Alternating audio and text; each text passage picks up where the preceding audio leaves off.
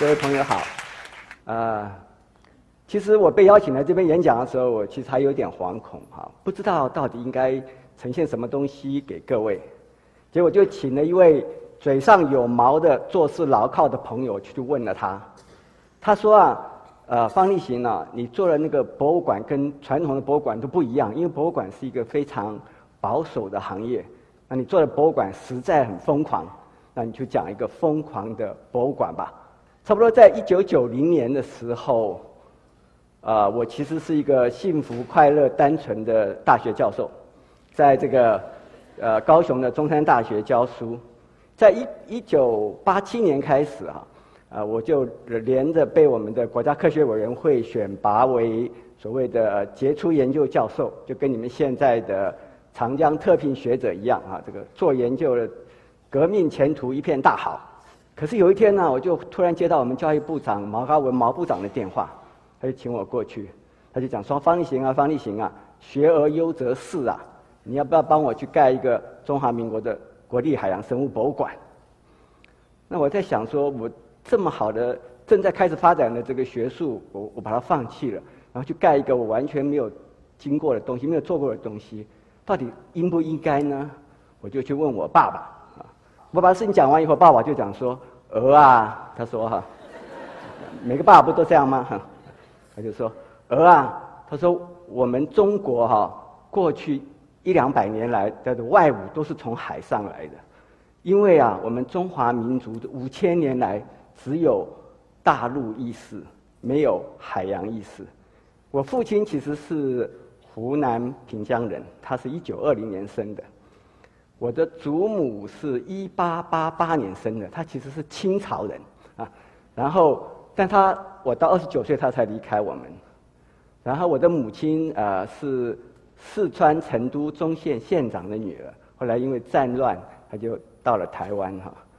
所以，他们这些老人家啊，其实经历了中国在近代史上非常非常艰苦的时代，所以他们讲的心愿、心里面的心愿，我其实是了解。所以后来我就毅然决然就放弃了，我也没有放弃，就没有那么花那么多精神去做我的这个学术研究，就开始建了这个博物馆。那这个馆我其实选了一个非常疯狂的地点哈，在那个时候，在差不多一九九零年的时候，大概政府准备投资两亿美金，那所以全台湾各个地方都在争取哈。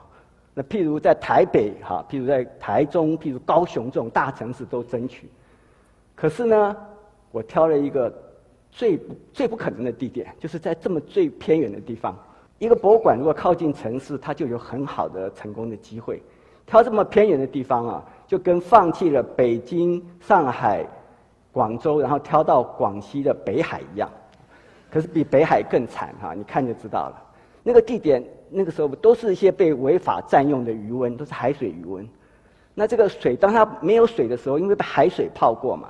所以这土地就是寸草不生，而且啊，这个地方还有啊一个公墓，差不多有三千多个公那个坟墓在那里。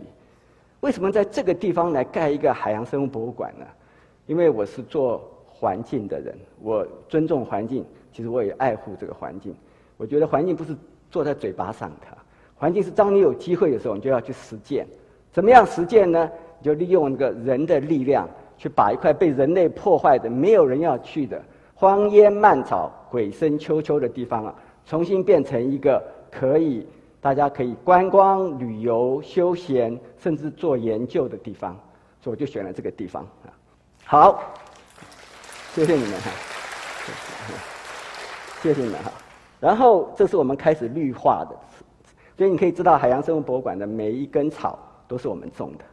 可是，在这样子的一个地方，我们到底要盖一个什么样的博物馆呢？我先做了一个市场调查，我看看我盖好了以后，我这个馆到底要盖多大？我不是把两亿花完，我要盖多大才是对这个市场最合适的？然后第二件事情呢，因为我们盖在一个非常偏远的地方，就是在一个呃车城乡一个非常偏远的地方，它旁边有十一个村。那我们就先去那个十一个村的里面调查，那差不多有一千多户，我们就抽了两百户，因为我们要变成他的邻居嘛。我就说有一天我要来做你的邻居，你希望我是什么样子的邻居？我们就做了两百户调查，然后我们做完这个馆，也不是给这个车城乡的百姓看而已啊，我们还是要给全台湾的人看呐。所以我们还希望全台湾告诉我们，海参馆应该是怎么样子的。那时候差不多台湾两千一百万人，还没有现在人这么多。那我们两千一百万人去抽样也很难抽样。哎，我们想了个半天，就想说，嗯，有个方法，在这两千一百万人里面，他真的对水或者对鱼有感觉的人，他一定会到一个什么地方去啊？到你街头的水族馆去，对不对？好，所以啊，我们就把全台湾的水族馆工会的名册拿来，每一个地方就给他寄了十份问卷。可是做完这些事情以后，我们还想做一件事情，因为是教育部的，我们希望他能够做到，呃，对中小学的教育是真的有帮助的。那当然不可能是大学教授来设计，或者什么专家学者来设计，一定是中小学老师最知道。所以呢，我们就对。台湾的两千六百所的中小学，抽样的两百一十所学校，每个学校里面请了五位老师，告诉，请他们告诉我们，他们希望的海洋博物馆怎么样，然后再把这些资料从收集起来了以后，我们才放到这个专家学者，啊，一起来讨论，来规划这个海洋博物馆。然后呢，我们终于完成了一个规划案，也没有多久，差不多花了八个月左右啊。做完这个以后，理论上我就要呈报给我的长官呢，可是我觉得不是。我不是要让我的长官满意的，我是要让我们的老百姓满意的，所以我就把那个那个这个设计图啊，先在我们长周边的十一个村的村民大会，就一个一个去做研，去去做做沟通。他说经验沟通，说哎这样好不好？这样好不好？那因为它是一些设计图嘛，所以有些有些老老百姓看不懂，我们就做了一个模型，做了一个模型，我们没有摆在乡公所，没有摆在县政府哈那个公家机关我们，老百姓不会去的，我们摆在了。土地公庙，哈，你去，你去那个地方，呃，生儿子啊，求神啊，进名取名字啊，什么嫁娶，通通会去的哈。碰到不顺你也去求，所以土地公庙是百姓接触最多的地方，所以我们就在土地公庙里面公布了一个月，然后让他们有什么意见，我们就就回去就把它记下来，然后改改完以后，这整个案子才送上去。所以国立海洋生物博物馆会受到欢迎，不是有天纵英才的筹备主任。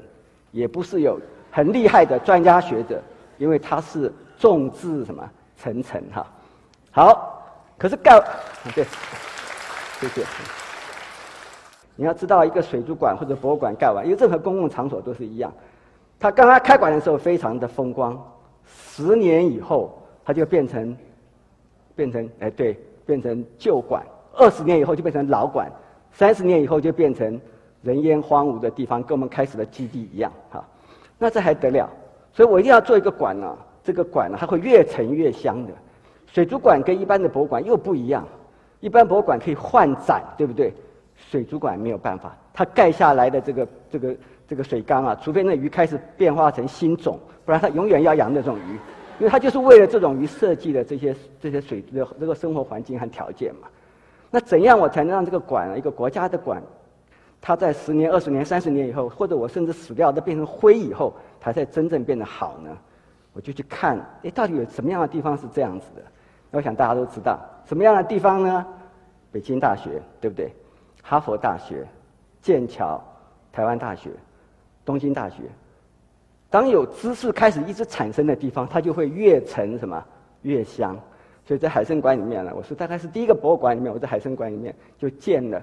两个研究所啊，等一下你们会看到。可是，在这样子的一个一个一个建筑上面，一个基地上面，我们要盖一个建筑，我们到底要盖什么样子的一个建筑出来呢？当然，我们跟你们一样，我们就征求全世界的这个这个建筑师的，就就有一个很有名的建筑师。其实我我非常尊敬他，叫做他是 EHDD 美国的哈，他是蒙特利湾水族馆的建那个设计师哈，他就入选了，变成我们的设计师。他设计了一个什么东西呢？这是他的设计哈。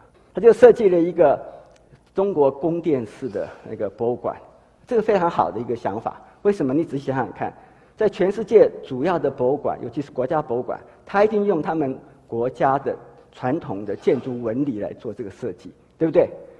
然后他就设计了这样子。可是我觉得不对，因为那是一个国家公园里面的馆，它是一个自然的馆，它怎么可以变得这么的？这么的，怎么的，怎么讲传统呢？这么的道学呢？这么的要打领带呢？不可以，不可以哈。所以我就把它，所以我就把它否决了，我要换一个别的东西。可是换了别的东西真的很难讲，什么才是好的呢？一个美，其实每个人看它都是不一样的哈。那我们就讨论很久，还讨论不出来。后来我想一想，既然这么复杂，就让它简单化。那我就定了一个一个原则，叫他们去设计。因为我是管呃筹备处主任嘛，所以那个时候刚好我就最大，也没办法。我就说哈，我要一句，那是因为是外国的团队，我说，呃，我要一个设计的是根据什么呢？根据 the spirit of water，水的精神。就这样子，你帮我设计水晶的东西。然后我们发现海参馆是盖在海边，然后呢，海洋跟陆地碰的地方，当海洋跟陆地碰在一起，什么东西一定会出现？而且最简单呐，就是波浪。对，你看你们每个人都是了不起的设计师，这么大一个建筑物。其实对环境还是有很大的冲击。它这样左右这样拉到一边过去，后来还有个第三馆，差不多有两百五十公尺，它上面差不多有七层楼的高。那这么大的建筑物啊，我还是觉得它会对环境有很大的冲击啊。所以我们把它的屋顶呢，就做了一个特别的设计。它本来设计的屋顶是黄瓦，所有的中国的宫殿设计都是黄瓦哈。我把它改成了，不是我了，我们讨论完以后，大家改成了一个一个蓝一个蓝灰色的瓦，然后是特别烧的釉。所以这个瓦基本上有什么样的天光、什么样的水色反映上来，它就会反映那个那个呃颜色，而不是它自己要凸显的颜色。那这个是海参馆真正盖出来的情况。你看它这个馆啊，非常大的一个建筑，它的的屋顶就跟后面的山和天是一样的，还跟海是一样的。那它的房子、它的这墙壁啊，就跟这个那个海岸的颜色是一样的。所以它其实是一个非常跟环境和谐的馆。可是，谢谢。可是这个只有白天呢，那晚上怎么样呢？那你看看我们现在所有的建筑，晚上的时候就是灯光就灯火灿烂了，就是五光十色，巴不得晚上就大家都看到它而已。一开始我们的这个建筑也是很多的外面的光打上去，晚上打外光也很漂亮，因为它晚上那个那个釉啊放的那个灯光就它会有那种闪光蓝蓝的闪光，你可以想象。结果我我不同意哈，为什么不同意呢？为什么不同意？因为很简单，我们既然盖在那么偏远的地方，当然天上的星光和月光比我们的光来的重要。你同不同意？对，对哈。所以啊，这个时候是海参馆的最后真的定案的那个灯光设计。你看，所有的灯光都是在屋檐下面，就是不想要不想要呃干扰了这个自然的天光哈。然后这个是。晚上很少数开光的，大部分时间它是不开、不开、不开灯光的哈。这样子一个这么低调、这么限制自己的，生怕去凸显了自己的建筑，他得到了两千年美国国家工程杰出奖的第一名，the，Grand Prize，The National Engineering Excellency of American Grand Prize。所以，所以大家还是知道他好的哈。当有了这个馆以后，我们要塑造一个游客进馆的形象。那这是那个建筑师的设计，他设计了一条龙，设计了。哎，你你们也能能不要？这是非常好的设计啊！你想想看，在这罗马，在那个巴黎那个那个博物馆前面、水族馆前面，他设计的雕像不都是跟这个博物馆主题相关的神话人物的雕像吗？不是吗？中跟中华民族相关的海洋神话人物，不是龙王吗？龙宫吗？虾兵吗？蟹将吗？他设计的有什么不对呢？当然，我当然我觉得是不对了哈，所以，所以我把它改掉了。那我要改掉改成什么呢？我本来当然想设放我的雕像呢，可是不好意思，不好，当然不好意思嘛哈。对，所以啊，我就想说，哎，到底在那个水族馆里面有什么东西是应该展示，可是没有办法被展示的？大家都知道金鱼。因为金鱼太大了，没有办法做这么大的一个池子去养它。你就算做这么大的池子养它，它每天吃的食物就可以把你吃垮掉，对不对？它吃百分之体重百分之二到百分之五的体重了，那还得了？你养个金鱼，养几只金鱼就是一百多吨了，就就吃死你。所以哈，所以啊，我们就，但是它难道不需要被人知道吗？所以我们又做了一个全世界独一无二的设计，我们就在海参馆前面的水池里面就做了一个。台湾出现过海边出现过的金鱼，它本来是放在一个雕像台上的哈，就是在那个水池里面雕像台。那我觉得不行，因为放在雕像台上面它都死掉了，对不对哈？我要它是活的，所以我们就照着它自然的动作跳起来啊、潜水啊这样样子哈，去做了这个池子。那做完这个池子以后呢，呃，这就它的样子啊，就非常非常非常漂亮。可做这池子一开始的时候，它是跟一般博物馆一样，那个你就隔着这水池不能够靠近这个鱼的。可是我们到水族馆里面已经是有一个玻璃隔着，你不能去碰到那个鱼了。这个鱼明明就死了，为什么你还不让它靠近它呢？所以我们要把它填起来，就变成了这个样子，哈。所以它变成我们，它变成了我们入馆啊最最受欢迎的地方之一。当然，我们后来的那个委托厂商的，经营的厂商就很高兴，因为那个买了票还没有进馆呢，在外面就已经昏掉一半的时间。好，但是我做了这个展示以后哈，只有一个人跟我讲，开馆以后就一个人跟我讲，他说：“他说方馆长哈，他说你的那个雕像是不是有问题？是不是有问题？有问题？什么问题呢？因为全世界所有博物馆的雕像，它一定是面向什么游客的。那我们的这个海参馆的每一条鱼都是背对着游客的。为什么要面向游客呢？因为它是迎宾雕塑，它欢迎这个宾客。那我就在想说。哎，金鱼为什么要欢迎人呢？你不是把它杀掉，拿来熬油来做化妆品，就是把它的肉拿去做狗罐头，就是把骨头磨成做肥料。那它为什么要欢迎你呢？我还想不懂。好，可是我们到了海参馆的话，我们是不是应应该跟着这么伟大的海中的生物进入他们的世界呢？所以海洋生物博物馆所有的金鱼，通通是面向海洋。啊，后面就是海参馆，后面就是那个它一个大的玻璃，后面就是海了。然后进入了这个海洋呢，这个就是我们的大厅，上面就是浮游的鱼类，就是就是海洋中的浮游鱼类，底下呢就是这个沉底的鱼类啊，所以它其实就是一个真正的海洋世界所呈现的东西。可是我要跟各位讲啊，你普通去博物馆里面大厅一定都是大理石啊、磨石子地啊，非常漂亮的东西。可是，在海参馆呢，下去看它就是石板，连磨都没有磨。为什么呢？因为真正的海底就是这样子的，就是泥泥沙的底。我那个时候设计只是为了贴近真实，结果不想没想到后来真的很很好用。为什么呢？因为那些弄湿的小朋友进我们的馆都不会跌倒。好，这个馆设计出来后，到底要展示什么东西呢？好，一般来讲设计，如果你请的国外的设计师，一定是什么三大洲五大洋，对不对？哈，或者三大洋五大洲。然后就是什么鲨鱼馆、鲨鱼缸啊、热带雨林啊，或者是珊瑚礁啊，基地一定都是这样子的。可是我觉得不对啊！我们明明要盖一个中华民国在台湾的国家的水族馆，我们怎么忙着去认识世界呢？我们为什么不先认识我们呢？当你们有外面的游客来，他会忙；日本人来，他会想要去看琵琶湖的鱼吗？美国人来会要看五大湖的鱼吗？他当然想要看台湾的啊！所以哈，我们盖的第一个馆就是台湾水域馆哈。那台湾水域馆要怎么盖呢？非常简单哈，因为我做台湾海洋调查还有河川调查，大概做了四十年，所以我非常了解它。所以这整个馆的设计，你们看到它最早的设计图哈，它其实就是一本台湾海洋生态的教科书。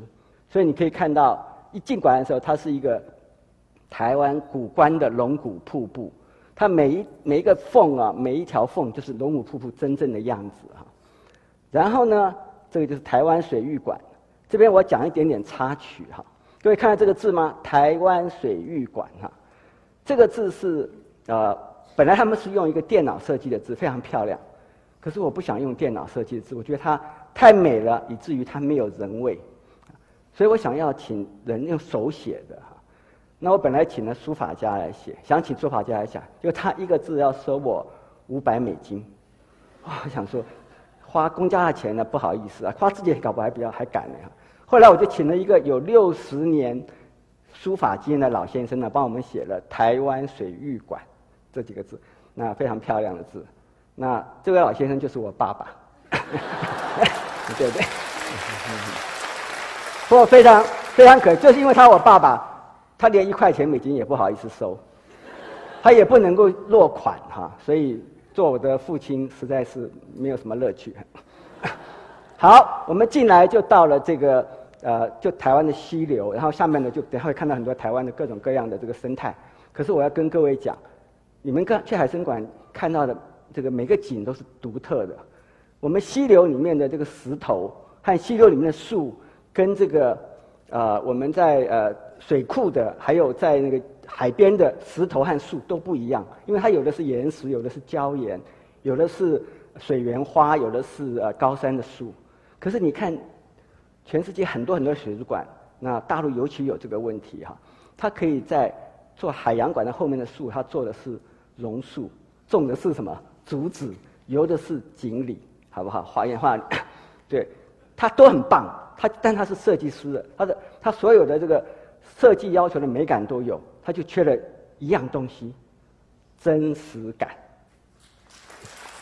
好，这个就是台湾的呃水库，因为没有别的水族馆展览过水库哈。可是台湾因为缺水，所以做了很多的水库，所以我就特别做了水库，然后把水库里面的枯木头把它从里面一直弄到外面来。然后这是一个牡蛎床，因为。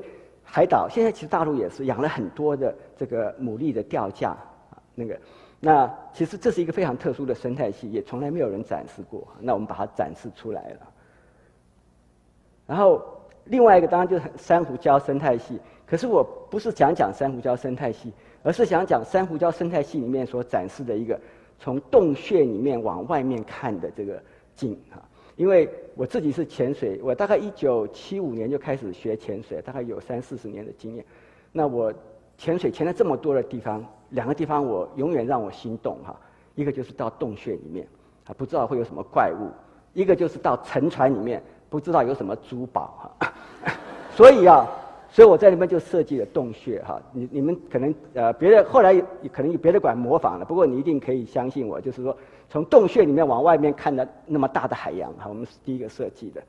那呃余光中先生他事实上在设开馆的时候就参与我们的设计，我们在馆的很多的地方，至少有两三处地方，呃我们就会设计一些像这样子的比较有文学艺术的感觉，然后墙上就贴着余光中先生的诗哈。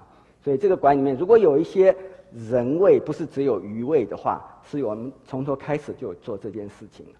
那到了这边以后呢，我我们做做完第一个馆，我们要盖第二个馆。那我想盖一个馆呢，是跟每一个人他不必像我一样是潜水的人才能够进入的海洋，他真的可以在一个海洋里面自由的走，可是不需要潜水装备的。所以我们就设计了一个珊瑚王国馆。你现在感走的时候，你可能不特别感觉哈。可是你看到我原始的设计图，你就知道了。那个馆实际上从头到尾就是一个大的什么人造海洋，就是一个大的水缸。所以其实我们是透过各种各样的隧道啊什么，到了不同的景点下去看。在南中国还因为以珊瑚为主嘛，所以它就有很多的珊，有一些很多的珊瑚。可它不是都是人造的珊瑚，它有很多是活的珊瑚。那个活的珊瑚也不是从野外。呃，采来的，它是我们真的自己去培养的。你可以看这张图啊，这是二零零一年二月份的时候，我们的珊瑚缸啊，这是一个石头的。你看，这是二零零三年的时候啊，三月我们上面珊瑚就长出来了。原来国立海洋生物博物馆是一直有做一些研究，他做的研究啊，就包括珊瑚和鱼类的繁殖和培植培育啊，它其实就是不要让水族馆里面的生物都是从外面抓的。它是自己可以养出来的，你可以知道。所以你在进珊瑚王国的第一馆、第一个缸、第二个缸、第三个缸、第四个缸啊，这个缸都是活珊瑚，都是我们培养的。这是在呃呃海里面造了真实的沉船。我最喜欢潜的地方就是沉船哈，所以在海参馆的设计里面，我们就设计了一条沉船。那这个是隧道，在海里面走的隧道，然后这个隧道最后就会走到这条沉船里面哈，就走到这个沉船里面去了。在这个地方，我又。我还加了一个新的设计，在第三馆呢，就是大藻啊，大海藻森林哈，那个的一个展示。大海藻可以长到十三、十四公尺深啊。我那么多年的潜水经验，印象最深刻的就是在大海藻森林里面潜水，因为它都是藻海藻嘛，所以你在那边潜的时候，你就像在鸟在那树林中间这样穿过去的感觉。那我很希望这个感觉可以跟所有到海洋生物博物馆的朋友们共享啊，所以我们就设计了一个大海藻森林哈。好，刚刚讲说我们在这个馆不能只有娱乐大众而已，它一定要有一个永远成长的知识的生命，所以它就成立了海洋中心了，海洋生物多样性研究中心、海洋生物科技研究所，然后海洋临海实验站哈。那但是只有这个硬体这个东西不会好的，这个单位不会成长，一定要软体，所以我们又做一个非常特别的事情，就是跟花莲的东华大学合作，让他们的研究生可以在我们这边念书哈，然后从我们这边拿到他的学位，然后就成立了一个东华大学的两个研究所。这是第一届研究所成立的时候呃的的这个照片，然后这是东华大学的校长哈。那个时候我比较年轻，对不对？那这里面的这个呃呃呃那个实验室哈，经过这么多十几年来啊，这个研究这些成果其实是真的会显现的，可能大家很少能看到。你可以知道，在呃两千零三二零一三年的时候哈，呃全世界科学调查的成果报告里面，就是 Web of Science 科学网的，他告诉我们。全世界海洋博物馆及水族馆的论文数的排名第一，就是国立海洋生物博物馆。然后呢，谢谢。然后我们也做了全世界最大的珊瑚培育中心，然后有一个非常难得的照呃影片哈，就是现在的珊瑚现在可以人工的培育环境里面，它可以产卵了。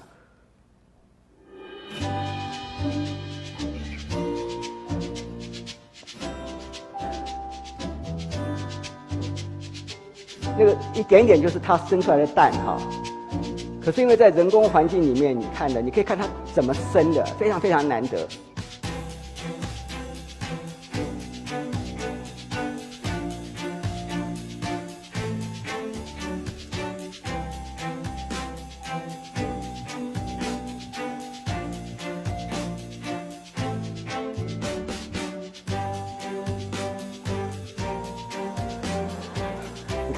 有没有看到？有没有看到？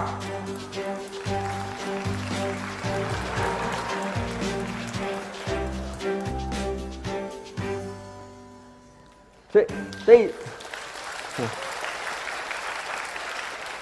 所以生命其实是可以从人的努力啊继续延续的，而不是只有破坏。好，那个海参馆再往下走啊，一个非常有意思的事情就是，就是我们要盖。第三馆世界水域馆，可是那个时候，呃，政府已经开始没有钱、没有人了。那国家就告诉我说，呃，就是一个朋友了，高层的朋友跟我讲说，那方立行，你不要盖第三馆了，你盖两个馆哈也是馆长，你盖三个馆是馆长，你就当馆长就好了。我就跟他讲说，我不是要来盖馆的，我是要能够让一个呃我们的中华民族在国际上面可以有一席之地、一席之地的这个这个这个海洋馆啊，对不对哈？那所以它没有，它没有世界水域馆，它就它就缺一块啊。那在这个之前已经有 BOT，但是基本上以前的 BOT 都是用，呃，我看能源和交通啊，就是可以自偿性的。那做了文教，我们是第一个的。好，这是盖第三馆的时候哈。好，这是第三馆盖完的时候，你可以看到它整个馆已经跟完全是以前是完全不一样了。不过做第三馆，我们做了一个非常奇怪的事情。第三馆就是世界水域馆啊，我们。我们在十八年以前呢，就开始去开发虚拟现实的技术，就是 VR。为什么呢？因为第三馆要盖的时候，它一定是从北极啊、南极啊、欧洲啊、美国啊、深海啊那种别的地方世界上拿过来这些生物，这些生物要捕捉、要运输、要到我们这边来饲养，它的死亡率一定非常的高。我要是能够利用这个虚拟实境呢，来做好这些东西，而不必真的用这些生命的话。我是不是就可以省掉很多很多的这些呃自然生命的损失呢？那另外一个，我们需要展示很多古代的东西。这些古代的生物，它以前看的都是标本，它难道不能像我们活的水族馆一样，跟我们栩栩如生的看得见、出现，甚至跟我们互动吗？所以我们就做出来了。在那个时候，我们开始做了这个研究，并且在二零零六年呢，开了第一个呃全世界第一个的大型的虚拟实境的水族馆。那这是我们那时候一个可以互动的章鱼哈，这是我们那时候规划的一个深深海的走廊啊。然后这个是一个远古的生物，在远古生物这样动的时候，那个呃那个生物会跟着你动哈。啊，这个东西非常有意思。这个设计我们虽然看起来用三 D 眼睛看起来是个影片了，但是这个影片没有真正的那个视频才出现了，它其实是用电脑写出来。譬如这些这些一个一个长这个鱼颈龙或者蛇颈龙啊，它其实。它其实是一个电脑里面的程式，所以这个龙游出来的时候，它如果看到别的小鱼，依照它的生态的特性，它就会去吃那小鱼。可它吃饱了以后，它下一次再游出来看到有小鱼，它就不会吃，因为程式告诉他讲说你肚子还没有饿，你不可以吃这样。所以它其实是一个教学的东西，它不跟你们想象的那种做一个娱乐性的、只有娱乐性的影影片是完全不一样的。然后我们也做了一些现代的活化石跟古的化石的比较，然后也做了北极哈、南极的这些展示。其实南极、北极的展示，我们后来一直很遗憾，因为我们很希望我们的呃委托厂商的 BOT 厂商能够继续投资到。在十五年前开始就投资，能够做这个虚拟实境的，因为我们本来希望它会每三年到五年更新一次，不过它一直没有更新哈。可是如果它更新的话，搞不好我们现在全世界开那么多的呃南北极馆的话，我们其实可以不要再去抓那么多的，对不对？北极熊啊或者其他的东西哈，其实非常可惜。好，呃，但是我们对这个环境的呃这种关怀，其实也还是得到世界的肯定哈。各位可以知道，国际米其林绿色旅游评鉴的三星级博物馆，那在台湾只有两个，那一个就是啊国立海洋生物博物馆，那另外一个各位知道是什么地方吗？故宫博物院，它搞了五千年才才成的，对不对？然后，然后海参馆里面有一些公共艺术哈，这个公共艺术在晚上其实非常的漂亮，可是。这个海参馆的晚上有另外一个风貌，就是夜宿海参馆。夜宿海参馆是是是我们全世界我们海参馆第一个做的，呃，的最最热门的活动之一哈，就是晚上可以让小朋友们或者让坐在水底这个这个隧道里面或者水缸水缸前面，呃，你如果晚上眼睛张开的时候，就看到那个蓝色的光里面那个鱼在游啊，非常非常深刻的经验。可是，一开始的时候，我为什么会办这个活动？你很难想象啊。我为什么会办这个夜宿海参馆呢？因为一开始海参馆非常的热门啊，一年的游客差不多有两百到两百五十万人啊，非常的挤哈。那我可以看得到很多的小朋友啊，或者老人家或者推轮椅都被挤在后面，那前面都是那些年轻力壮的人在看。那我觉得没有道理啊，所以我就跟那个 BOT 厂商讲，我可不可以另外切一个时段，专门让这些亲子和弱势来来来参观？他说不行啊，因为没办法，因为他说要赚钱。但是我已经委托给他，我就尊重他。那还有什么时段呢？我就有一个非常奇怪的记忆哈。那个记忆是我以前在呃当呃海参馆馆长的时候哈，我有一次被世界动物园及水族馆协会请呃世界动物园及水族馆馆长学会请去做一个演讲，开幕演讲。然后那天晚上他们在呃 Vancouver 的水族馆，温哥华水族馆里面，他把它封馆哈，他就举行了一个晚宴。那么大的一个水族馆，大概就有两三百位的宾客啊，穿的男的穿的非常漂亮，然后女孩子也都是穿长长的那个礼服，那鱼在那边游哈，不会有喧闹，这是特权。那我在想说，哎，我们现在特权可不可以给小孩子、给老人家、给弱势的呢？所以海参馆就就开始办了第一次的夜宿海参馆，没有人来，刚开始没有人来，没有人相信这件事情啊。可是我们当他办到第四次、第五次的时候，很快就满了。然后我们那一年的暑假，啊，六月份开始报名，暑假三个月的报名的时候，大概九点钟开始报名，十一点钟就全部满了。然后这个时候，我们的委托厂商就来告诉我们说：“他说，馆长，你可不可以让我办这个，办这个夜宿海参馆？”那当然应该了，因为政府本来就是应该与民心力嘛，不是与民争利。所以就交给了这个 BOT 厂商办，那当然办的也很好，一直扩大到现在。现在每一年夜宿海参馆的呃人数超过五万人，比我们周边的十一那个车城乡的十一个村的居民还要来得多。除了这些以外，海参馆也推动馆外的活动，就是科普活动啊，馆外的教学，也做很多艺术性的这种呃呃营哈营队，那也出版很多的出版品。可是。在这所有所有东西加起来以后，什么样的一个博物馆的馆徽可以代表这样子的一个馆呢？我们其实非常难决定哈。那个时候有很多设计师设计的，你可以想象，就用我们英文的名字，什么 National Museum of Marine Biology and Aquarium 那英文名字来设计，像什么 Honda 一样啊，像什么 Toyota 一样，像这样子啊。那我们觉得不对哈，因为我们明明是个中国的馆，为什么要搞个外国的名字呢？哈，那也有人就也有那个呃设计师提出来，就说我们可不可以用？呃，海洋生物，譬如海豚呐，譬如譬如鲸鱼啊，譬如这个呃虾子啊、螃蟹来做标那个标志物，做 logo，也不是不可以，可是那个也不能彰显我们这个中华民族的特色。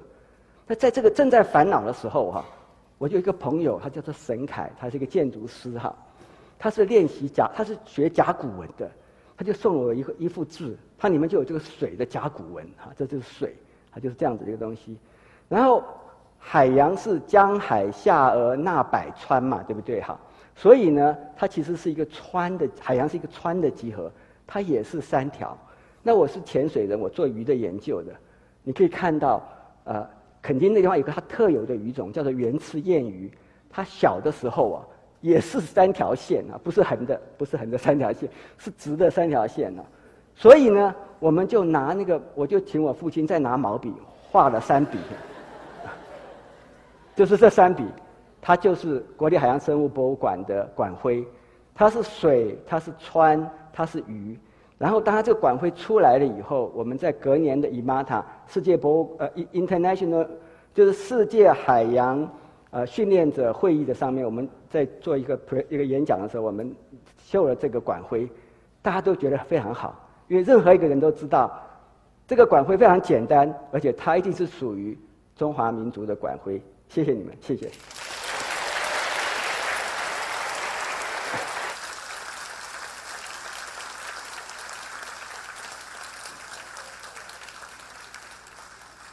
这个字也是我爸爸写的，我俩在